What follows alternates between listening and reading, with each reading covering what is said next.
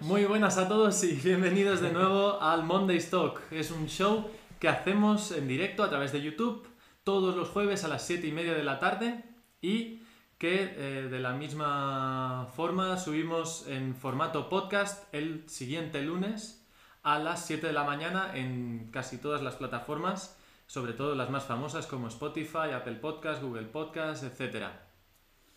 Esta semana en la sección de noticias hablaremos de Senner Tuning y su apuesta por el Tesla Model 3 y también hablaremos sobre el rendimiento que ha conseguido extraer RaceChip de los nuevos M3 y M4. Luego, en cuanto a temas de debate, Kim nos va a explicar ahora un poco de lo que hablaremos. Bueno, primero de todo vamos a hablar un poquito sobre homologaciones, ya que es un tema que nos pedisteis y era bastante interesante. Hablaremos un poco por encima de lo más común y general que se pregunta, hablando tanto de swaps como interior y exterior del vehículo. Y después eh, hablaremos un poco en general de nuestras opiniones eh, sobre los coches clásicos y los actuales y lo intentaremos enfocar así un, poco de cara de, de debate. Muy bien. Pues si queréis, no vamos a alargarnos más con la presentación y vamos a empezar con la primera noticia.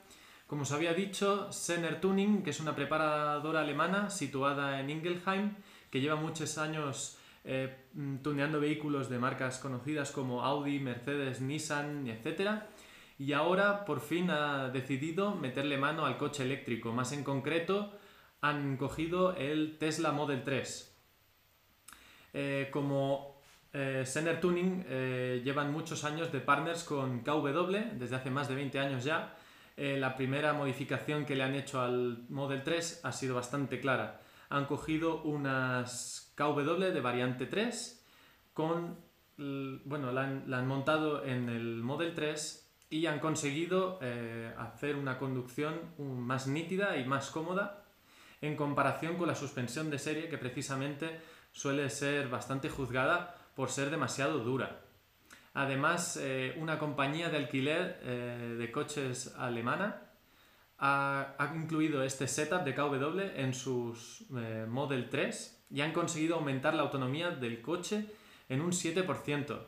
Pero aún así, la compañía preparadora Sender Tuning ha asegurado que puede conseguir cifras de hasta un 10% mayor de autonomía, sustituyendo también eh, las llantas por unas eh, Core Speed Sports Wheels con unas dimensiones que serían 9x20 delante y 10x20 detrás, que tendrían menos masa rotacional. De esta manera, con el Model 3 eh, consiguen, bueno, el de tracción total, consiguen 57 kilómetros más de autonomía. No sé si tenéis algo que comentar sobre esta noticia. ¿Qué Bueno, os parece? es interesante que las preparadoras le estén metiendo mano a los eléctricos, es el futuro, queramos o no. Así que bueno, es lo que hay, ¿no? Si de momento, pues son pocas las que hay, Ujú. pero, es, inter- bien. es interesante lo que están haciendo, ¿no? Pues Ganar sí. rango, parece que Tesla no tiene el mejor setup, Exacto. No. pues hay que mejorarlo. Exacto. Y, Y es bueno, interesante esto que ya estén echándole mano, ya que como va a ser eh, el futuro, actualmente pinta que va a ser sí o sí, Ujú. ya está interesante que buenas marcas ya empiecen a meter mano y que en el futuro ya tengamos cosas mucho más corroboradas, ¿no? También me parece muy interesante eh, lo de las llantas, que aumente tanto la, la autonomía, ¿no? La masa no suspendida, Exacto. para que veáis lo que influye. Y en unas llantas que no son precisamente pequeñas, porque exacto, en unas 20. en unas 20 y 9 delante y 10 atrás. ¿Qué lleva de serie? Eh, unas eh, 18. O de- 19, puede ser. A mí el, el Model 3 me parece que es 18. Ajá. Pero, y, más, y más estrecha que todo. y más estrechas, diría que 8 o 8,5. Pero es muy, es muy interesante esto. Después se tendría la- que ver La calidad que tendrá la llanta con dos pulgadas más para que baje. Sí. o sea, que suba Sí, sí, claro, es una llanta que estará muy bien hecha, ¿no? Hmm. Y también de cómo van de refrigeración, porque los Teslas también pecan de, de frenar. De la Ah, frenada. ah, Ah, la frenada, frenada, casi la frenada. Bueno, las llantas que lleva de serie el Tesla es para que se aire la zona del freno. Pero bueno, Ujú, Exacto, sí, es verdad. Y bueno, luego seguiríamos eh, con las noticias, eh, más en concreto con RayChip, que actualmente ya está poniendo ya a prueba los, nueves- los nuevos M3 y M4 Competition, que llevan el motor de BMW S58, que es como el B58, pero eh, diseñado y mejorado por M para que sea más deportivo. En su banco de, de pruebas Mm. han lanzado el coche de serie. Mm. Eh, según eh, BMW anuncia, el- estos motores en el M3 y el M4 desarrollan en el modelo Competition 510 caballos y 650 newtons metro, Mm. pero eh, Racechip los ha lanzado en banco con el mapa de serie y están rindiendo 542 caballos, o sea, estamos hablando de 32 caballos más y 670 newtons metro, que serían 20 newtons metro más de los que anuncia BMW Típico, para estos coches. Típico de BMW. Y, y de, de BMW y de otras marcas que, que, bueno, últimamente está ocurriendo Mm. bastante esto. Bueno, Luego con la instalación del Race Chip GTS Black Box, eh, el M3 ha conseguido llegar a los 650 caballos y 760 newtons metro. Me parece una auténtica barbaridad, barbaridad. por lo menos. Esto significa mejores prestaciones que el M5 CS y con estos números eh, ha hecho lanzadas de 100 a 200 km por hora, supongo que en autobahns alemanas, que es donde suelen hacerlo, y ha, tardado 6,44 segundos el, el M3 con el RaceChip GTS Black Box. Con lo que supera al MG GT 4 puertas y a la MG GTS de Mercedes pero quedando justo por detrás del Porsche 911 992, o sea, la generación actual, Turbo S, que ya sabemos todos Que que, es el este anterior coche... del, del- de los que son el GT, ¿no? Eh, exacto. Y ya sabemos que el Turbo S es un... eh, bueno, el Porsche insignia. Es, es, es- el rey de las, Sí. de las lanzadas. Sí, sí, sí, sí. Sí, sí, Sí, sí, con Pero- el motor colgando por atrás es lo que mejor tracciona. Pero impresionante igualmente, ¿eh? que se, Sí, sí. se pueda meter en Y esta categoría. Quedaba justo por detrás por mm, 0,3 o 0,2 segundos, o sea, por unas décimas de segundo, o sea que es... Y el bueno, precio del Black Box este es el mismo que... rondará los 500 euros. O sea, que se Muy mantiene. barato. Sí, sí, sí. Es, es, una forma más barata que hacer Una una, una reprogramación. seguro. aunque no es lo más adecuado porque eh, digamos que lo más adecuado sería hacer una reprogramación a medida en un banco de potencia específico para tu coche, Exacto. para cada uno del coche, de los coches que se les vaya a hacer. Ujú. El Race Chip este estará disponible para, tanto para las variantes no Competition del M3 y M4 como los Competition y tanto con caja automática o con caja manual.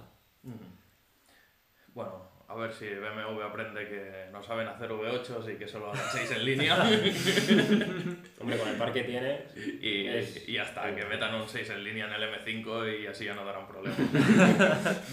Estamos bastante escarmentados con Porque el va a salir, va a salir V8 ahora, de- ¿no? El restyling del... ¿Del M5? Sí, ya sí ha salido ya el LCI. Sí, sí, sí. Que está bastante curioso. Mismo motor. Está, está más curioso el tema de la...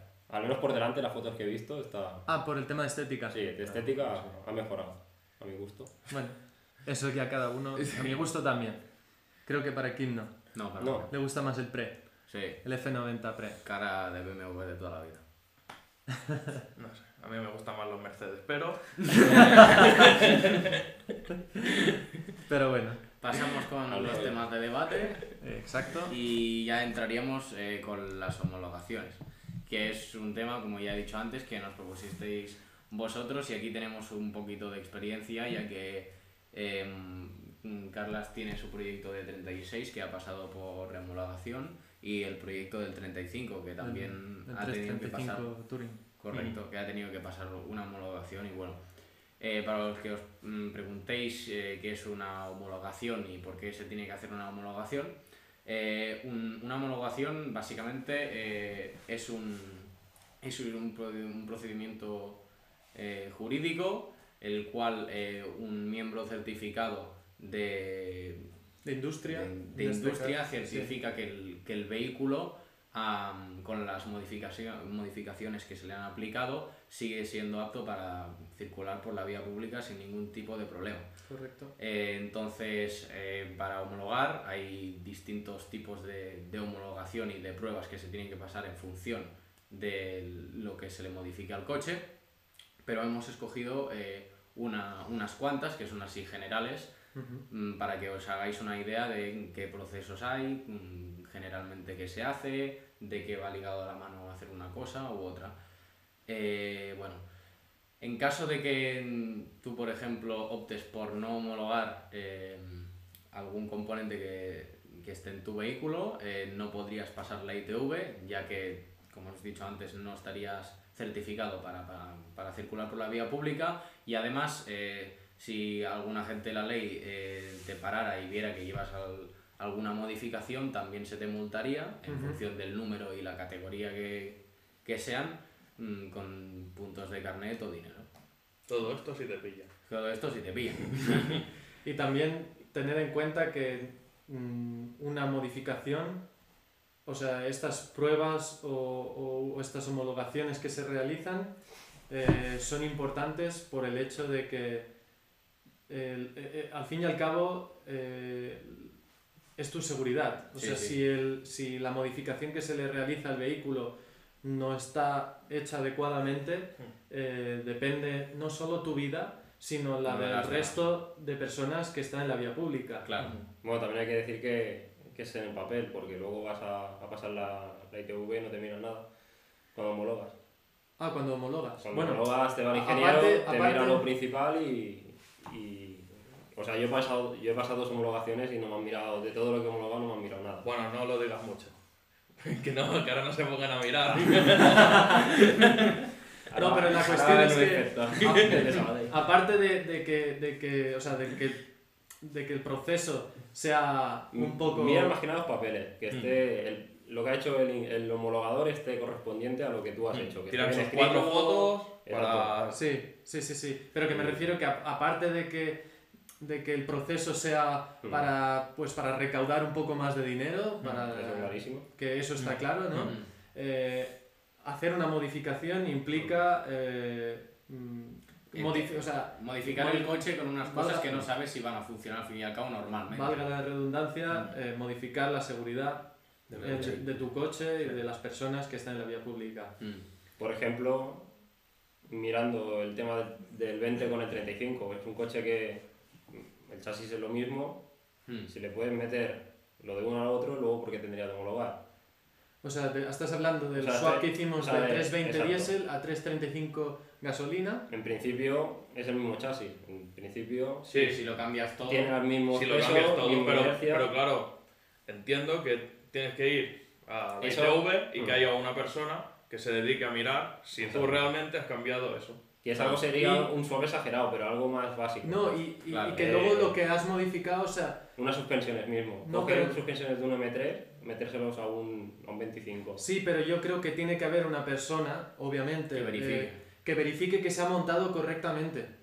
Sí, pero O sea, para es eso que tienes tú un un- taller que te lo monta y que tienes tú un lo- certificado. Bueno, eh, pues una persona que, que lo certifique, sea el taller o sea la ITV, ya, ya, pero que sí que o sea, tiene que haber un, un organismo oficial. Sí. un organismo oficial que verifique que esa modificación Se ha hecho es bien. apta para circular por la vía pública. Porque claro, aquí eh, se sabe que se ha hecho bien y se ha intentado hacer de la forma más profesional posible, pero no puede, por ejemplo, te coge un tío y dice, bueno, tengo un motor de un 35 y coge unos frenos doblados que ha visto segunda mano por ahí y eh, ha cogido las cosas, las cosas hechas trizas y lleva la cardán y el diferencial todo del, del 20, eso al fin y al cabo... no- Seguridad no es. Seguro, No, y no nosotros es. mismos hemos visto casos que nos han Mm. traído coches Mm. modificados, que le han hecho cosillas y nosotros haciéndole una revisión nos hemos dado cuenta de que, ostras, qué mal lo han montado esto. Locura.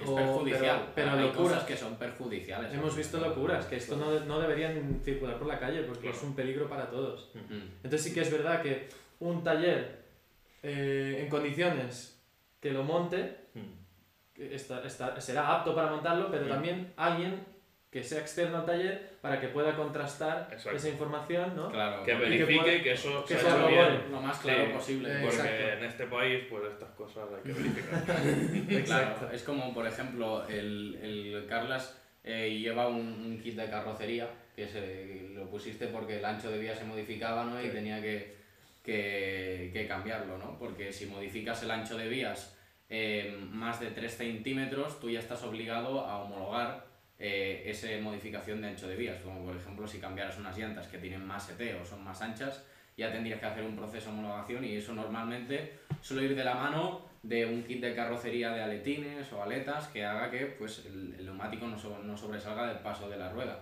Ujú. Si tú ha- haces eso en tu casa y no tienes ni idea si el, el, el body kit tiene algún saliente, a- algún elemento cortante. cortante, eh, eso al fin y al cabo, aunque no estés circulando con el coche, si hay un niño jugando a la pelota o pasa alguien por el lado, se despista y, y choca con tu coche, se va, que se pueda cortar.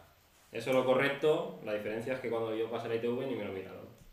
A ver, Vale, porque, sí. ya, porque ya Ni se supone que has ido a un organismo de, organiza de, Sí. de homologación y han dicho, vale, esto no corta. No, no, sí, No. no, porque la ITV es ese organismo. Por tanto, No, la ITV pero- no cumplió con su, Claro. con su, con su deber. No, pero yo digo que si hay un, un- una persona, un, un O sea que- homologador que... ya lo ha hecho, lo ha Claro. verificado. Sí, pero el homologador hace el proyecto. Claro, el que lo verifica es la ITV. Sí, exacto. Claro. De todas formas, aquí yo creo que en, en- en este caso, cómo funcionan las homologaciones en este país es que hay demasiados intermediarios. Bueno, Porque hay el taller que lo monta, bueno, el cliente que lo pide, el taller que lo monta, el homologador que hace el proyecto y la ITV que lo, Que lo que lo corrobora. que lo confirma y que, todo, que, que dice que está apto. Hmm. En este, en este- yo creo que en, en este proceso hay demasiados, Bueno, sí. demasiados Sí. intermediarios. En Sí. otros, en otros países se hace distinto, como por ejemplo en Alemania, Sí, que es tú ya tienes tu homologación TÜV cuando compras eh, unas suspensiones o un silencioso o un body Las kit. que- llantas. claro, que ya viene con su homologación TÜV y con ese certificado tú ya vas a la ITV de Alemania y dices, este es el certificado y Se ya no. incorpora la ficha técnica. Y ya Claro. está, ya, no- ya hay ningún tipo de proceso más. se coge la pieza que ya lleva una certificación Mm. homologada, lo monta un taller y entonces lo tiene que verificar un, un organismo Un organismo. oficial para, para simplemente decir que se ha montado correctamente. Pero no hay un ingeniero que tenga que hacer un proyecto, Mm. que es lo que pasa aquí, Exacto. y que es realmente lo más caro de la homologación. Sí, La parte del ingeniero. cara y además, eh, aparte de costosa, De- Eh, que, se alarga se y alarga, que... exacto, Mm. lleva mucho tiempo también. Y que bueno, que el, el TÜV en teoría eso ya lo hace, ya se ha probado en un Claro, coche en, el- en ese mismo coche. El coche. Y claro, en el tube te homologa una vez la Sí. pieza, Mm, luego no hay que homologarlo por cada coche, claro, sino se por homologa cada pieza. O Exacto, sea, cada, cada tipo de pieza. exacto. Mm, pues. Sí, sí, sí. Es eh, otro sistema que es más eficiente, ¿no? Esto en cuanto Lo que tienen los alemanes. al tema de estética, ¿no? Siguiendo el guion, has hablado de los kits de carrocería y las Mm. llantas. Un poquito por encima, sí. Eh, que bueno, más que nada lo, lo que he comentado antes, ¿no? Que si por ejemplo modificas el ancho de vía unos 3 centímetros con el ET de llanta o poner unos separadores, pero el tema de los separadores aparte, ya que separadores mm, pase o no los 3 centímetros tienes que homologarlos. Eh, si tú por ejemplo montas unas llantas de 19 y con más ET que sobrepase el ancho de vías, tendrías que homologar el ancho de vía más el neumático, porque sería de una medida distinta al que lleva de serie y se tendría que homologar esas dos cosas. Tienes que homologar solo el ancho de vía. No, neumático también. Si haces el cambio de Si neumático, haces cambio neumático, sí, pero separadores no hace falta. separadores ahora sí. Tú homologas el ancho de vía. Si está dentro del ancho de vías, el separador lo puede llevar. Siempre que la puedes- rueda no puedes- sobresalga tú de la El ancho de carrocería, vías lo puedes llevar- aumentar 3 centímetros. Si no pasa de esos 3, no hace falta homologar. o sea, tú puedes llevar separadores de Pero 2 poner uno y centímetros. medio en cada lado. Y no hace Ah. falta homologar. Bueno, o sea, tú homologas un ancho de vía nuevo vía 3. y lo ensanchas como quieres. ¿Con Sí. la llanta o con separadores? Exacto.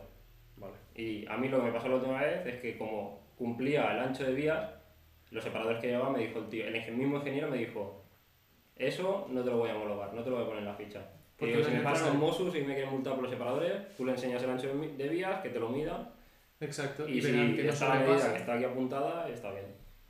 O sea, siempre que Ese se puede aumentar. Porque te pueden multar y te va a dar problemas, porque Mosus que recurrir. de- Ya, ya, y ya. recurrir y que te da por culo, pero legalmente Se puede aumentar No, es que por eso. 3 porque es centímetros Un problema más. el ancho de vías O Sin entiendo que- que, también bajarlo. sin- pues, sin eh, que sobrepase- más o menos. Pero, sin que sobre- sobresalga de la carrocería. Exactamente. Y además que tampoco eh, interfiera con ningún elemento de la carrocería. Es decir, que si pongas separadores delante, por ejemplo, que cuando gires el volante no toque con, Con la aleta. con la aleta o con ningún sí. elemento. Paso de rueda. Hmm. Sí, sí. Y bueno, en cuanto a restricciones, por ejemplo, en el kit de carrocería no tienes ningún tipo de restricción respecto al material ni el sitio donde lo han montado, solo que lo que he dicho antes, que no tenga ni elementos cortantes, ni punzantes, ni haya malos acabados. Y bueno, después eh, también mencionar que para choques, por ejemplo, cuando ponemos un lip, ahora se ha actualizado la normativa y eh, el lip no puede eh, pasar el sobresaliente más largo que tenga el morro del coche. Es decir, por ejemplo, si la matrícula, en caso de que el frontal sea lo que más sobresale, está aquí, tú no puedes meter un lip por esta parte, tendría que ser siempre por detrás de la matrícula. Porque si no ya sería el primer elemento que impacte en caso de eh, atropellamiento y ese estaría fuera de la homologación, no se podría homologar. Después, en caso de difusores, pues igual, y aletines lo mismo.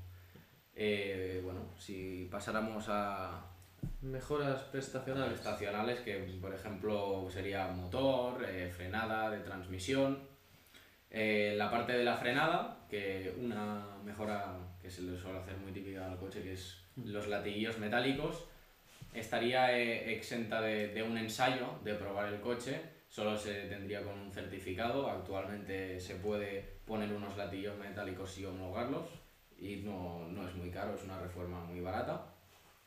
Pero eh, todo lo que son elementos principales de frenada, como son por ejemplo pinzas o discos, sobredimensionados eh, y así que se tendría que hacer un ensayo a no ser que hubiera una homologación TUP que ahí en algunos casos se podría eh, saltar ese paso. En algunos casos, sí. Y porque además eh, no todos lo llevan, las marcas muy reconocidas, por ejemplo, eh, Stop Tech, mm. Brembo, Aper Racing, todas estas marcas. Sí, mm, el K-Sport diré que no. Ah, que no lleva la homologación TUP.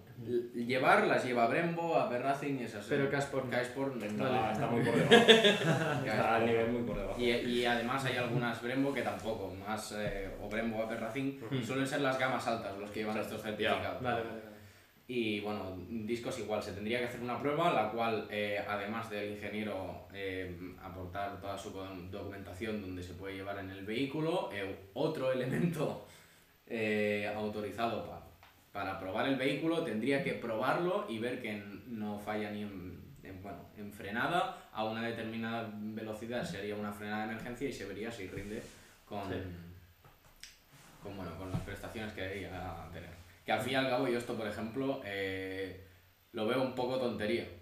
Esto si, por ejemplo, tú pones unos frenos de 6 pistones, tú me imagino que los pones para que te supones que el, que el coche va a frenar más. Sí, pero creo que es lógico que se tenga que ensayar. Mirar que el Creo yo, ¿eh? Claro, bueno, la repartición y, que realmente. Porque puede ser que pongas unos. Mm, un ejemplo, ¿eh? pones, exacto, pones unas pinzas de 8 pistones y después la bomba no te da para hacer la suficiente presión. No, claro, pero. Es un decir, ¿eh? Sí, no, pero yo lo que quiero decir es que normalmente tú estas cosas de frenada las, hace, las haces para bien no creo mm. que haya ningún tío que diga, Buah, sí, pero hay gente que no sabe frenos van, van sobrados. Le pongo uno más pequeño y menos más suspendido. eso no lo, he, oído nunca, ¿eh? Eso, ese caso Claro, o sea, pero... estaría guapo, sí.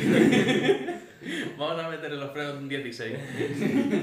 pero claro, a ver, está bien que se tenga que probar, pero esto con, yo creo que con un paso de ingeniero estaría más que sobrado y estaría mucho mejor si fuera el, el, propio centro de homologación el que lo hiciera. lo que veo mal es eso, que se tenga que pagar Exacto, aparte, otros 300 euros más. Si hemos hablado ya de que aquí hay demasiados intermediarios, hmm. esto es un, un, plus al retraso que tenemos en este país en el tema hay un, Hay una prueba de frenada en la ITV. Sí, sí.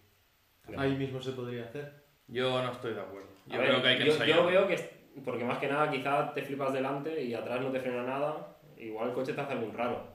Porque no siempre frena recto, a veces el coche... Pero esto en la ITV no se puede verificar. no, porque no lleva la inercia. No te miran los... Claro, no hay la inercia. ITV no tienes inercia. Pero hay un test de frenada. Hay un sí, pero ahí te sí, un equilibrio, sí. Y una fuerza. Sí. Pero ya. Sí, eso sí que se puede. Repartición de frenada sí que se puede comprobar en la ITV, pero, pero no te frenan las cuatro de golpe. No te hacen la prueba con las cuatro de No, golpe. hacen primero el eje delantero Claro. y luego trasero. Pero ¿qué más da? Si es Por que si el igual te frena mucho delante y atrás a no te frena. No, pero Nadie la repartición sí que se puede ver en la ITV. Sí, pero pero, yo creo que sí que es interesante el tema del ensayo, Yo sí. porque, a ver, ahí es donde se verifica, uno, que esté bien pensado, la idea que tú tienes se transmita a la realidad, y después que se haya montado bien también. Bueno, eso sí que se puede comprobar en la ITV, pero primero, o sea, yo creo que lo primordial del ensayo es que lo que tú has pensado se transforme en realidad. Pero yo lo que digo es que ese Y eso no se puede ver en la es una, ITV. es una tontería si ya estás en, el- el proceso de homologación. Es decir, que todo eso no te lo puede hacer el mismo homologador. Es decir, Bueno, pero- ellos tienen que llevar el coche a un ensayo que pruebe otra persona tu vehículo y, y- y vea que, que va bien. Bueno, pero es que claro, es que ese, pero el que ensaya eso tiene la máquina, No, no, lo prueban en, en calle. o ya sea, lo sé, pero sí. usan una máquina Sí, que, sí, que me- o sea, que mide eso. Sí. Yo he estado en esos ensayos. sí, sí. Y yo creo que es interesante. Cuando tú montas una frenada nueva, para mí yo creo que es interesante que eso esté comprobado. Y desde luego que es el, el sistema activo más, Más importante del coche, ¿no? Es que claro, es lo que, lo que te va a salvar. No, sí, eso es cierto que much- hay muchos ensayos en, en homologaciones, sobre todo en sistemas de frenado, porque es, claro, es lo más crítico del coche. Claro. Y Pero los, y los neumáticos también. los neumáticos, sí. Bueno, unos malos neumáticos te pueden hacer suspender el ensayo de frenada. Claro. Sí, sí. O sea que... Sí. Mm, Pero bueno, yo... Y la prueba de ITV. También, bueno, sí, eso está claro. Sí, sí. Hay que ir con semi siempre. Siempre con semis. Claro, sí. Sí, No maravilloso. ¿no? Cuando llueve es lo mejor. El mejor. El Hombre, ya sería jodido que el día de la prueba te llueva. Te llueva. No, no. un aquaplaning. No, pero no el día de la prueba. Pero que vas a montar los semis para, solo para la prueba. No, hombre, no, los semis para siempre. Eso es mejor que hay. Unos Sport Cup y ya está. Que eso tiene... Y luego a conducir como abuelas cuando llueve. Hombre, yo he visto, con los R88 he visto a gente rápida ¿eh? en lluvia.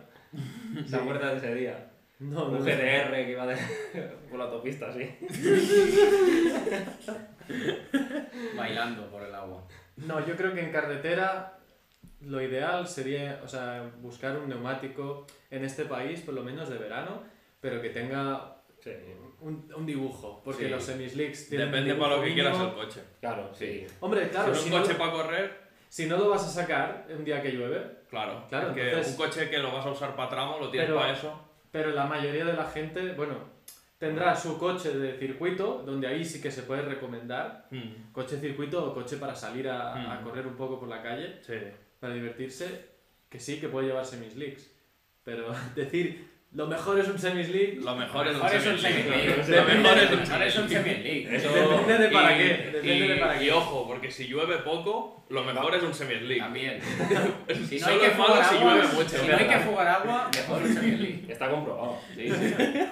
Está Claro, comprobado por, por al menos dos personas. Sí, sí, eso sí. Tres. Tres, lo está corroborando Tres. ahora Kim. El Pero mejor, el mejor no ha upgrade pillado. para el coche. Si tienes unos neumáticos que no son semi-slicks, unos semi-leaks, la mejor upgrade del Pero coche. tú cuando has ido en lluvia, por ¿Eh? la pista. No, Con con- semis. ¿Con los semis? No, no, yo ni voy a ir, tranquilos que no voy Que a no ir. voy a... No voy a, no voy a hacer esa prueba. Bueno, se nos Bueno, está sí. acabando el tiempo de la primera parte. Eh, ¿Qué nos queda de, de esto de las homologaciones? Hablar un poquito más, bueno, terminar con estas mejoras prestacionales que quedan poco y ya eh, sería empezar con el, con el otro debate. El de- debate que, de qué es. de, de coches eh, clásicos versus modernos. Bueno, lo dejamos todo esto por la segunda parte, ¿no? lo dejamos para la segunda parte, así que... Hablamos un poco más, ¿no? De las homologaciones. Sí, Sí, acabaremos, acabaremos de resumir esto, las homologaciones que queda. Tenemos después el debate, así que nos vemos en la segunda parte. Hasta ahora. Ahora,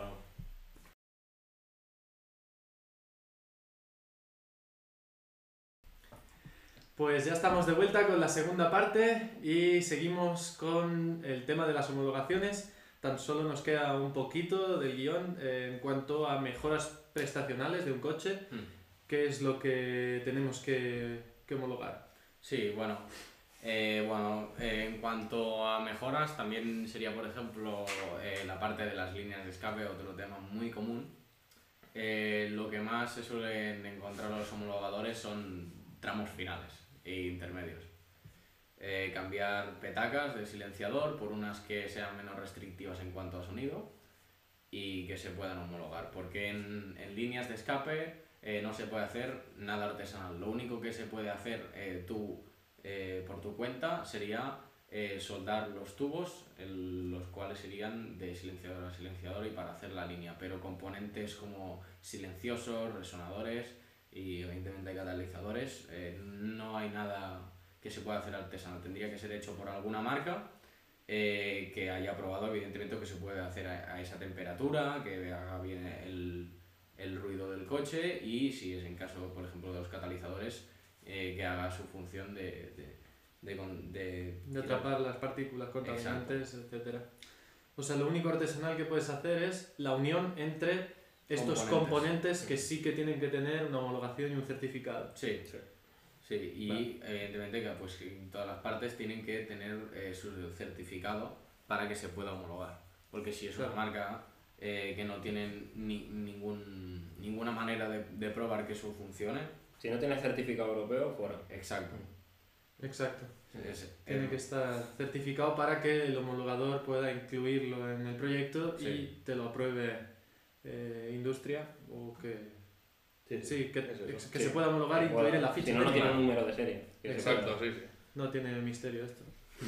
Y bueno, con esto también pasaremos un poco por interior el tema volantes, eh, que es- hay un poco de duda sobre el tema de volantes en general, que por ejemplo un coche viejo, bueno viejo, que no lleve airbag de serie, eh, nosotros podíamos modificar eh, por un volante que quisiéramos eh, siempre eh, que no alteráramos el, el diámetro que tiene el, el volante ni la distancia de, de la columna al donde agarramos el volante. Eso mm, estaría exento de homologaciones, es decir, podemos comprar el volante, meterlo y no hay ningún tipo de problema. Donde sí que tendríamos que homologar es si el diámetro del volante varía o si queremos meter una piña de desplazamiento donde, como he dicho, varíe la distancia entre la columna y donde se agarra el volante. ¿Y eso es homologable? Se puede homologar. Sí, La piña. sí. Bueno, Mm, Yo yo creo lo he que si. No, bueno. si no tocas los. Si no llegas a los intermitentes y tal. Si no llegas, no, claro, siempre que se puedan accionar Vale, los vale. distintos Sin, dispositivos sin del soltar el volante. Exacto. O sea, la cuestión es que Vale, vale. Se, Con la será mano- una piña muy, re- muy pequeñita. no, Porque si no, no Una piña a- que llegues a los... pero Sí, tú sí. puedes poner una piña. Más que nada que el volante no sea muy desplazado. Vale, que- Más que nada que lleves a. Tú dices, Mm. si no, acercar los. los- No, no, no, no, yo me No. refiero a que la- o sea, cuando tú montas un volante desplazado o plano, algo que sea aftermarket, de estos que no tienen airbag, eh, un OMP o algo Sí, así, sí. las piñas normalmente son de la misma dimensión, o sea, son todas estándar. Sí, sí Lo único que varía es el, el desplazado del volante, si un plano, un semidesplazado, un desplazado total. Claro, hay algunos desplazados que se te Ya, ya, por encima, eso, por eso digo. entonces no, no- No es llegas imposible a- llegar a los mandos de los limpias o los intermitentes. Entonces esos en principio no se podrían homologar, Eso no se según podría. explica. No. Pero si coges un plano, Un plano, sí. Sí, seguramente eso sí, que claro, llegas. porque llegas bien a. Sí, si a los llegas, controles. en principio se puede homologar. Sí, eso sería, bueno, eh, en cuanto a volantes sin airbag. Eh, en caso de que tengamos un volante eh, que venga del coche de serie con airbag, la mayoría de los coches, bueno, todos Sí. los coches de hoy en día y desde, Desde hace muchos años ya. Exacto. Sí. Eh, tendría que incorporar un volante aftermarket que llevara airbag. No podríamos montar uno que no lo llevara. Eso sería eh, lo único. Lo que se suele hacer es, por ejemplo, lo que he hecho yo. Si tú tienes un volante de variante Sport de BMW, de Volkswagen, de SEAT, de la marca que sea, Ujú. pues coges la variante más deportiva, la variante M, AMG, R o lo que sea. Que eso, pues en teoría también es proceso de homologación. Yo no lo voy a homologar, Pues no se nota, Que tampoco. pre- ¿no? que Es que que tampoco no se nota nada. Es que puedes decir te exacto. que creo que le dices falta, que ¿eh? le dices al de la ITV, es un extra, ya está. Ya está. No, pero quizás lo meten como pieza de sustitución, en teoría. Pero no, en es como es- los, los escapes ejemplo- finales no hay que homologarlos. Por ejemplo, el, los, tra- el, los tramos... el o sea, diámetro de algunos volantes en algunas marcas cambia. Por ejemplo, en el grupo BAG, los de variante R son un poco más eh, Vale, cambia el ancho- diámetro. ancho- son, sí, son más amplios y además por debajo están achatados. Mm, Y eso sí Vale, que, por sí. ejemplo, Eso sí. se tendría que, que homologar. En principio cualquier modificación que se le haga al coche, por norma general, Sí. hay que homologar. Eso, Hay- eso, me olvidado decirlo. Hay muy poco, hay muy No, poco el tramo- rango. No, el tramo final. Que el tramo final, si está homologado, De escape, no hay que poner, no hay que pagar para ponerlo en la ficha técnica. Bueno, Ah, pasa Si la ITV llevas extendido, un, ¿no? dura, un, ¿O no? un dura más, que tengas un número de referencia y el C, mm, lo sueldas y ya está. Y no hay que hacer ningún Y proyecto pasa de la. ITV y no hay que ponerlo en ficha. Eso no lo sabía. Que es como lo tengo. Hasta que cambie la ley. Sí, sí, que quizá. quizá Pero llevan muchos años así la ley. Muchos, Ya, ya, muchos ya. años. si no ha cambiado ahora, no, Sí, porque estos años están, se están está. Sí. Está travieso. Están traviesos. Y bueno, siguiendo con el interior, eh, otro tema, por ejemplo, jaulas antivuelco, tendríamos en, este, en esta variante dos casos. Uno que sea jaula antivuelco completa, es decir, que se vaya también a la parte donde está el conductor y copiloto. Que serían 6 puntos, ¿verdad? Sí. O semijaula. Que semijaula, que es arco trasero con Es 4 cuatro puntos. correcto. Dos en, sobre los pilares B del coche, hasta los pilares, dos más en los pilares A, C. No sé. C, perdón. Y, Pero- y eso sería la semi jaula, arco trasero, y la completa ya sería cuando va hacia adelante hacia los Sí. pilares A. Correcto. Si vas a ir sin casco, no la recomiendo. La No. completa. La completa, porque es Mm. que siempre. Al final te. Y, y, y tampoco recomiendan en la ITV llevarla. Tampoco. la ITV no está recomendada, ¿verdad? No, no, pero No. se puede homologar hoy en día un arco de 6 ¿Completo? puntos completo.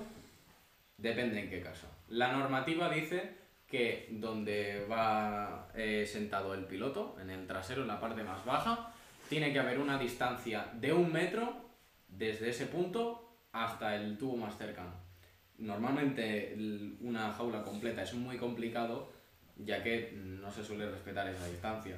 En un vehículo coupé que lleva el techo Muy bajito. Mm. relativamente bajo o bajo muy bajo, Si lleva techo solar todavía más Más, bajo. claro. Exacto. Pues todo eso haría que se reduciera la distancia. Y como ha comentado Guillermo, es que te meterías cabezazos contra un Tienes tubo. la barra aquí. Sí, sí, no, sí, es que. Mm. Bueno, los E36. Sí. Bueno, para el 36 tienes que bajar, poner un asiento, o sea, el de serie no sirve. Ya. Hay que Tienes poner un semi-bucket o un bucket. Mm. Bueno, y el bucket, claro, encontrar el bucket Pero por el hecho de que rebaja la altura. Sí, exacto. Vale. Al bajar el asiento te permite entrar en la ley. Mm. Ajá. Y, Y bueno, después habrá que hablar, hablar también de los asientos, ¿no? sí.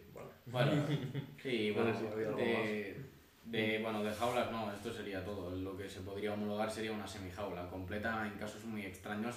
Me imagino que algún todoterreno. Y sobre las 6 puntos, si se homologa, las crucetas hay que hacerlas desmontables. Las crucetas de las puertas, No, eso no puede llevarlo. Creo. por eso hay que hacerlas desmontables. No, Vale, no, no, no, no, Eso no. no pasa, eso no pasa. Claro, a la ITV vas sin ellas y luego te las pones. Claro, pues aquí todo podemos poner eso, unas llantas, no las homologamos. No, pero yo, yo, estoy, Volante tampoco. yo estoy hablando porque hay gente que comete el fallo de soldarla y No, hace todo rígido. pero y ahí es- y ahí luego está. ya la ITV le mete una Ahí yo creo que estás equivocado. ¿El qué? Porque tenemos un amigo, Palma, nuestro amigo Palma, con, con su E30, Mm. que mm, hizo un arco de 6 puntos y le dijeron hasta hace poco que sí, que eso lo hiciera desmontable porque eh, legalmente se puede homologar esa, esa, esa jaula con el- La cruceta. la cruceta, ¿vale? Siempre y cuando sea desmontable, eso es lo que le dijeron. Entonces para la ITV, Mm, desmontarla Sí. que ellos supieran que se puede montar y desmontar, ¿vale? No hay Sí. que ocultar nada.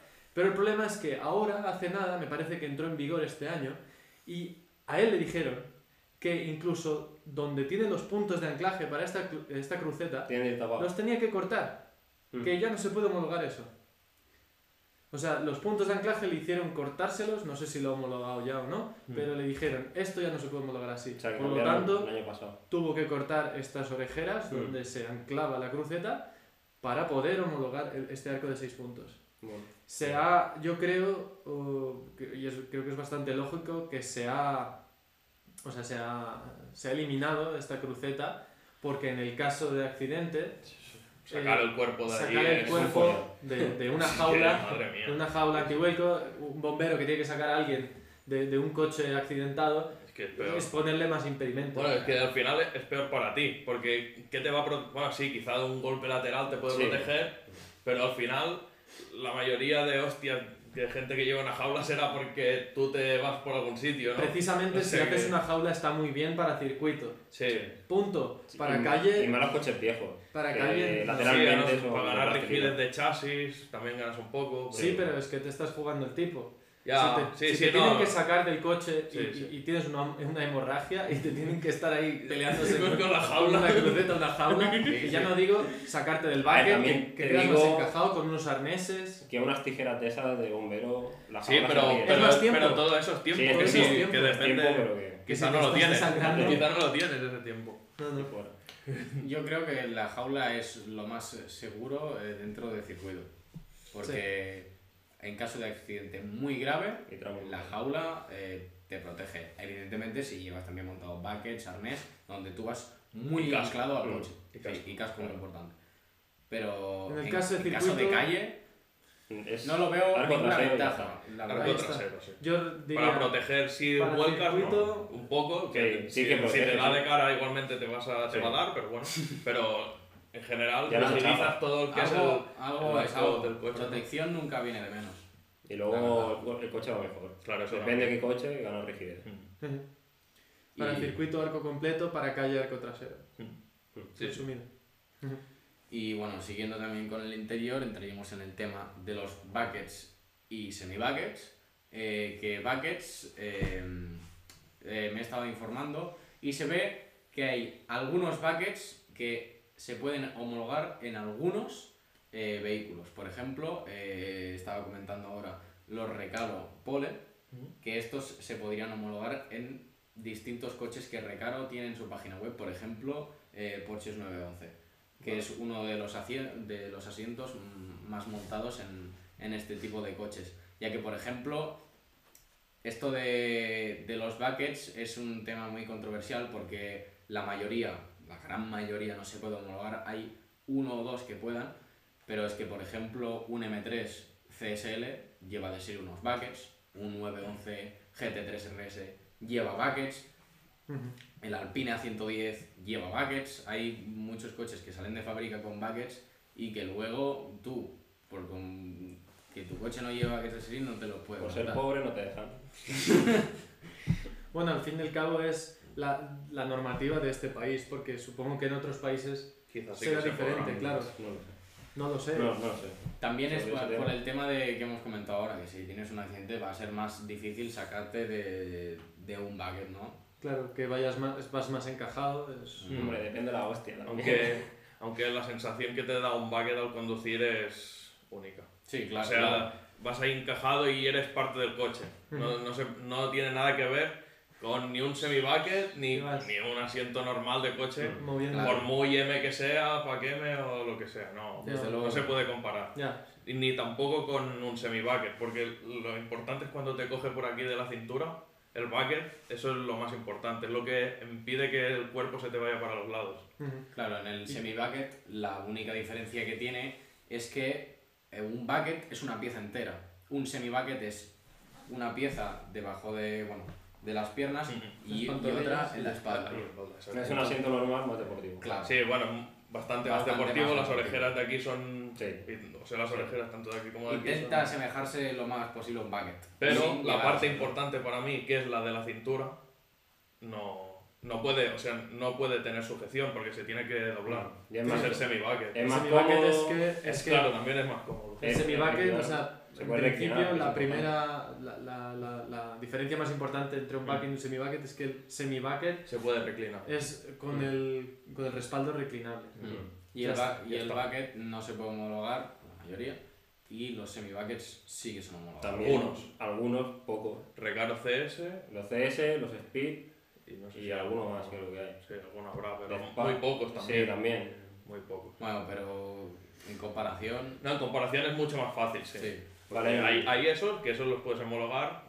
Bueno, los CS, Sí, todos, sí. porque sí que llevan airbag. Sí. Sí, y los Speed no sé si llevan airbag, creo que no. No. Por tanto, esos los son los coches Eso- antiguos que no llevasen airbag en los asientos de Eso serie. sería otro tema, ya depende de si tu vehículo incorpora airbag o no. El asiento. Claro, eso va en función de los sistemas de seguridad de, de todos los coches. Por ejemplo, en el, en el E46 no lleva el airbag en el asiento, sino que lo lleva en el panel. Mm. Pero ya en los E90 Ya ya, sí que se incorpora en el, en el asiento. O sea que si quieres cambiar ya tienes que ir obligado a un recaro CS. que Es el único que te ofrece airbag. No sé si nos queda mucho más porque se Bueno, nos de va... tips de, de homologaciones, decir que normalmente los proyectos son un precio cerrado Que si hay Mm. que hacer muchas cosas, mejor hacerlas todas de golpe, porque al final hay un límite, por ejemplo, donde iba yo eran 500 euros y yo podía poner todo lo que yo quisiera, quitando frenada, estabilidad. Pero todo Claro, lo demás era El- en ese una precio. cosa es el precio del proyecto, que normalmente si son muchas cosas ya te hacen un precio cerrado y puedes eh, escoger Ahorrar. todo lo que quieres homologar, Exacto. pero si tienes que hacer pruebas o ensayos, eso va aparte. Y luego ir con tiempo de antelación de que se te acabe la ITV, no ir justo cuando se te acabe la ITV, ir dos meses antes, así puedes ir circulando y ya te preparan la homologación y cuando se te acaba ya la aprovechas para pasar. Sí, puede coincidir cosas. más o menos. Normalmente son dos meses, depende tres, depende del homologador, pero Y un mes seguro. Y depende de, de si tienes ensayos o no. Claro, si hay Exacto. ensayos se puede, Puede variar bastante. mucho. Puede variar Pero mucho. que ir con cabeza de no ir a esperar al, al último momento porque luego os quedáis sin coche, porque no tiene ITV y estáis esperando a que os homologuen. Mm. Y así. Y es un proceso que al fin y al cabo no puedes hacer que vayan rápido, ¿no? Sí. Lo, lo ideal es hacerlo con previsión, con Mm. antelación y teniendo claro todo lo que quieres hacer porque te ahorras Dinero. dinero y tiempo, porque tener que volver a homologar algo que, que no has previsto con antelación es volver a hacer un proyecto, volver a pasar ITV, volver a pagar tasas, etcétera, Exacto. etcétera, Y, etcétera. y si tienes claro lo que hacer, primero consultar al homologador antes que montarlo y luego hacerlo. También es verdad. Porque eso, si sí. no, Sí. hay veces que no se va a poder hacer marcha atrás, como si por ejemplo recortas una parte del escape, ese escape, si quieres homologarlo, a la basura. Sí. O, o cualquier otra cosa. Mm, ah, es- Son cosas que son oficiales y se tiene que ir con mucho cuidado. Exacto. Y bueno, eh, si tenéis alguna otra duda, nosotros eh, o alguna pequeña os podemos consultar, pero lo ideal sería que contactaros con un homologador si tenéis algún tipo de proyecto, ya que ellos tienen toda la forma, la información y lo tienen todo a mano. Y nosotros también. Sí, si queréis. Nosotros tenemos nuestro homologador. Sí, sí, Exacto, que- si tenéis cualquier duda sobre temas de homologación, escribidnos por cualquier medio eh, que los que estamos disponibles, por email, por teléfono, por WhatsApp, eh, por redes sociales, lo que queráis. Y si no, simplemente hoy en día tenemos una herramienta muy, muy buena que se llama Google y ponéis homologaciones para coches Sí, y ahí tenéis muchísima gente que se dedica a a eso. sí, sí. Siempre asegurar, aseguraros de que son gente profesional. Sí. Porque más que nada para evitar los problemas Mm. a la hora de luego Sí, pasar sí, ITV. no, es que un homologador tiene que ser un ingeniero que esté legalizado en industria. Y al fin y al cabo, tener- sí, y, o que- sea que- y es un intermediario entre, entre tú, el cliente, y, y- y el organismo oficial. Sí, que al sí. fin y al cabo, quien da el visto bueno es el organismo oficial. Sí, Por lo tanto, cuanto mejor eh, relación tenga este homologador con la ITV o con industria, mucho mejor. sí. Más fácil será todo. Exacto. Será más fluido. Exacto. Pasamos a... Sí. Coches clásicos versus coches nuevos. Moderno, sí. Yo, por ejemplo, estoy a favor de los coches modernos. Yo también. Porque son. Bueno, yo... Clásicos, va. Y Carla, Yo, yo de ninguno. Yo de ninguno. ¿no te gustan los Me coches? gustan todos. Me gusta que si me gusta el coche, me, ya está. Bueno, pues, Es que a ver, claro, todos los coches, no me, digamos que no nos decantemos por ninguno de... es que me puede gustar uno nuevo y, uno, y viejos también. Todos, su- cada coche tiene su qué. Eso está Exacto. claro. Eh, cada tiempo tiene su gloria. Que son más divertidos los antiguos, sí, quizás sí. Depende. Depende. Depende. Podemos Tienen más hacer, sensaciones los, los viejos. podemos antiguos, hacer una sí. cosa. Como no nos vamos a, a, a dividir en equipos, veo, lo que podemos hacer es que cada uno, por ejemplo, diga algo que le parece positivo de los coches clásicos y negativo de los coches clásicos, algo positivo de los coches modernos y algo negativo de los coches modernos. Por ejemplo, Carlas, ¿tú qué piensas? De Pros y lo- contras de un coche clásico. De un clásico, los pros. Es que claro, también visto de la, desde la parte racing, porque Sí, sí, no, lo que desde, de quieras. la parte de correr, porque los viejos dan muchas más sensaciones, como- yo creo que más divertidos, puedes tocarlos mucho más, son, no sé, son más juguetes para poder experimentar con ellos. Contras, mm, quizá no son tan efectivos, son más sensaciones que efectivos, no son... O sea, un coche nuevo con menos prestacional quizá hace lo mismo que con uno viejo prestacional, quizá. ¿Te refieres en cuanto a Exacto. tiempos? Sí, tiempos, eh, rendimiento, hablando también consumos, quizá corre igual y, te chu- y chupa la mitad, Mm, claro, son más eficientes. son más eficientes. Eso No, sería es que- pros de coches nuevos No, Pero, ya claro. diciendo, o sea, contras, Bueno, pero pros también. Es que al final Enlazando, cuando hablas claro, estás enlazando luego pros de coches Y luego, nuevos. y luego contras de nuevos, pues no sé. La sensación es que es, es que es lo mismo. No que- hay, Claro. no hay pro. O sea que está Es que- anticlásico. no, es que No, no, no hay verdad. contras. No hay contras, no hay No contras. No, Estaba no, hablando de contras. pero es- estoy pensando, digo, es que ya he dicho, cuando he hablado de uno, Bueno, sí, al fin y al cabo estás comparando, Estoy exacto. comparando, entonces, ¿Y claro. tú, Kim, que Y es que he dicho que me decanto por los modernos, pero básicamente porque creo que no vamos a tirar para atrás.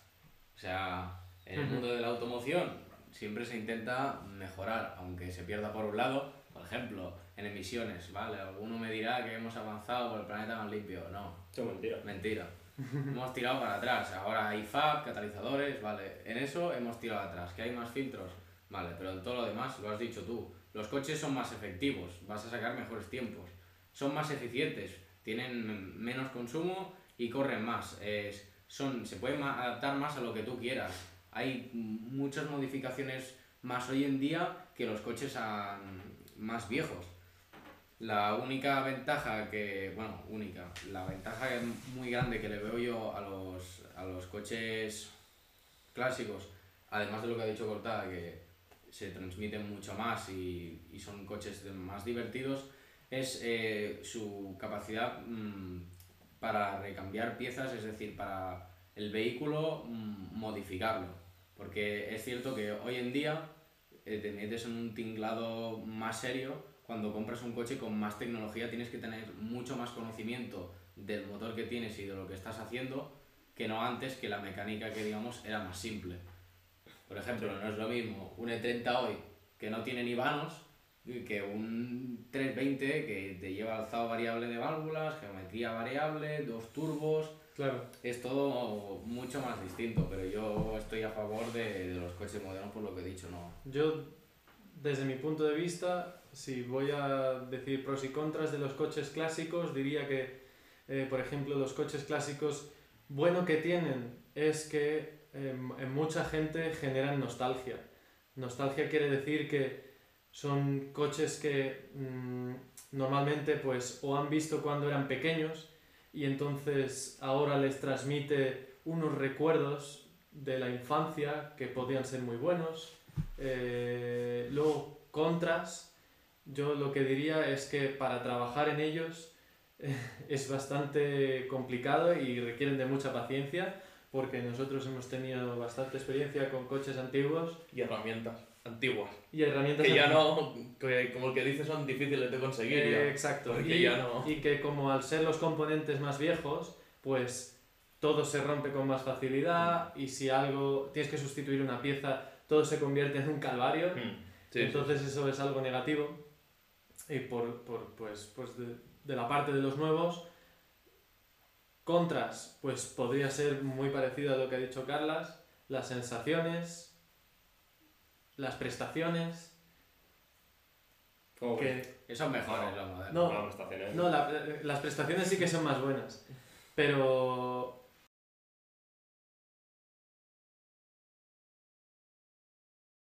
Bueno, hemos tenido algún problemilla con la conexión. eh, nada, hemos parado un momento y volvemos a, a lo que estábamos hablando. Eh, creo que era yo. Bueno, estaba hablando de pros Y de los coches modernos, eficiencia, eh, más fáciles de arreglar, diagnósticos, mm, bueno, son muy sencillos en Sí, principio. En principio. Sí que es verdad que llevan más componentes, por lo tanto eh, son más complicaciones, pero a la vez, en cuanto al tema de la diagnosis de los vehículos, para diagnosticar averías, se, también se ha avanzado muchísimo. Por lo que tú tienes algún fallo, pam, enchufas la máquina, Te dice lo Te que dice es, lo que hay. normalmente no... al menos ya sabes por dónde tirar. Sí, sabes de dónde viene. El problema será cuando los coches modernos sean los clásicos, que como tienen más componentes, vas a saber que falla, evidentemente. Pero va a fallar muchas cosas. Claro. Yo creo que van a fallar muchas cosas. Eso es uno de los contras, Sobre todo los. BMWs. N50. Sobre todo los BMWs. Pero como quieren meter los eléctricos a calzador, así rápido, también. Los eléctricos no dan problemas, se cambia la batería y fuera. No dará tiempo que salgan. No, pero me refiero que no se dará. Esto del 2015 no dará tiempo que salgan clásicos casi. Sí, bueno, 2020. siempre alguno quedará. Sí. Y otra, otro pro de los clásicos es que se suelen reparar las piezas, no sustituir, Mm. por lo que es una bueno, es Le menos... hacemos un bien a, la tierra. ¿no? Exacto, no sé, no hay que tirar tanta, Mm. bueno, tantas piezas a, la basura ni nada, sino que se coge la misma pieza y se repara, mucho más saludable para el medio ambiente. Sí, sí, hombre. Bueno, algunos coches que, que no llevan ni recirculación de gases ni catalizador. Por una parte lo quitas y por otra lo pones. Bueno, es como, es como ahora con los coches, es como ahora con los coches eléctricos se supone que son más verdes, Sí. que no van a contaminar, pero luego en Para cuanto hacer una batería para hacer una batería muere los- mucha gente por medio. Bueno, Bueno, y para conseguir el litio, pues de donde Claro. se saca de Perú, por ejemplo, se explotan muchas, muchas minas de litio, mucha gente que, que trabaja pues con sueldos y con condiciones bastante lamentables. Bueno, que sufre. Eso, eso son, hablando de los, los coches eléctricos, o sea, las baterías de litio, eh, y también la, la, la electricidad que se utiliza depende cómo se haya generado. para cargar, exacto, dependerá de cómo se haya generado, pero Si es verde, pues estará Sí. muy bien, pero si se genera quemando petróleo, pues tampoco vamos a ganar mucho, ¿no? El, el tema está en, en tirar hacia las, las, yo creo que las, las fuentes de energía renovables. Sí, sí, sí, sin duda. En este caso sí. No sé si tú quieres dar algún pro- Bueno, pros sí. y contras. Eh, a ver, el pro de los coches antiguos eh, sería pues la sensación al conducirlos, ¿no? Eh, cuando tuve yo el Suzuki Samurai, Ujú. tú lo probaste, lo dijiste, hostia, eh, es una sensación totalmente diferente, ¿no? Al conducirlo. Sí, es, un Eh. coche moderno es, es como un videojuego, ¿no? Sí, exacto. Muy Hace todo lo que tú le dices sin transmitirte, bueno, te transmite menos. Sí, y, Y, un el coche Suzuki clásico. o un coche clásico es que es un coche que no va contigo, va un poco contra ti. Y esa Exacto. creo que yo creo que es la gracia. ¿no? la- la de- pelea, ¿no? La pelea con el coche, con la máquina. Es difícil de explicar. Es difícil de explicar, ¿eh? No, no, se, se me está complicando, pero... inexplicable, eh. No, pero se entiende. Sí, sí. Sí, sí, no sí. Es, es una sensación que, Que que no lo puedes conseguir de otra manera. No hay ningún coche nuevo que se le pueda acercar, yo creo. Quizá un Alfa 4C Bueno. es un coche que se puede acercar mucho a sensaciones... Dicen que sí o que no. Bueno. Bueno, dicen que sí, cuando, que, lo que bastante. cuando lo probemos lo No lleva ni dirección asistida, ¿no? no, no tiene dirección asistida, pero tiene cambio automático. Bueno, sí, o sea que una cosa La gallina que dio otra para más que que sale. sale. Exacto. Bueno, Y ya está, no, pros de los coches nuevos no voy a dar, ya lo sabéis todos. Otra, otra cosa que, lo que no nos hemos olvidado todos. Sí, lo que estaba mencionando toda la zona, la seguridad. Los coches viejos casi no llevan seguridad. Bueno, y también, y también hay que ver lo que son coches viejos. Porque un Mercedes, un clase E del año 2003, si lo consideramos un coche viejo, es mucho mejor que muchos coches nuevos. Tanto en prestaciones, en comodidad, en consumo, en, Si en- en, en la cantidad de kilómetros que puedes hacer con un depósito, Sin porque ahora problema. solo, solo hacen depósitos de que son una mierda, muy pequeño. Y, y con un, un W211 mm, 320 CDI, el 6 en línea, eso puedes ir de Barcelona a. Múnich y un poco más. con, con un depósito, sí, sí. No, No, esto lo decimos, lo decimos porque lo acabamos de hacer. Si, si nos seguís en, en las redes sociales habréis visto que hace poco hemos adquirido un nuevo coche. Si no sabéis cuál es, ya podéis verlo en Instagram o en YouTube, tenemos algún vídeo. Y eh, creo que el mejor coche que hemos visto nosotros, no en, no en cuanto a prestaciones de circuito ni nada, pero en fiabilidad y en, bueno, en resultados, en practicabilidad, yo creo que el mejor coche que hemos tenido, Un Mercedes E 320 CDI, el W- motor 6 en línea. W211. Sí, sí, Sobre todo si es en línea. sí. Sí, el 6 sí, en sí. línea, el Si V6 no, ya ya da más problemas. El V6. Pero bueno, si eso cuenta como coche antiguo, coches antiguos. Hombre, es antiguo. Es antiguo. Antiguo, ¿eh? Si queréis, para acabar de hablar un poco de, de algún tema diferente, Mm. que creo que se nos está acabando un ¿Qué- poco qué- lo qué de queda? coches clásicos y modernos, Mm. eh, comentar un poco el, el reciente viaje que hemos hecho y el coche Mm. que hemos adquirido. Mm. Eh, pues nada, decir que Guillem y yo, porque Ellos no pudieron. Kim y Carlas no, no pudieron por, por temas personales, Por ganas no. por ganas no, Por ganas no fueron. pero primero, bueno, hace, hace unas semanas nos dirigimos a Suiza en busca de un coche Mm. que al final no pudimos adquirir porque tenía demasiados problemas Mm. y el comprador no quería negociar el precio, Y las cuentas no salían. las cuentas no salían y dijimos, esto no puede quedar así, tenemos que encontrar un coche. Así que la semana pasada Guillem y yo Sí. nos dirigimos a Alemania, eh, encontramos un ML, eh, es el W166, que es del 2012, eh, un 63 AMG, eh, Con el pack. ¿cómo es? sí, con el Performance Package. Es el performance. Y tenéis un vídeo del viaje que hicimos, resumen del viaje en nuestro canal de YouTube, que dura unos 10 minutos, así que no, no es muy largo. Y bueno, desvelamos un poco, podéis haceros una idea de cómo se ve este coche por dentro y por fuera, aunque haremos un vídeo un poco más extendido, pues con la descripción completa de qué motor lleva, qué extras lleva Todo de qué se trata el performance Sí. package y esto. Eh, ahora mismo nos hemos metido ya con él eh, para acabar de dejarlo perfecto, que es como lo queremos eh, dejar para poner a la venta.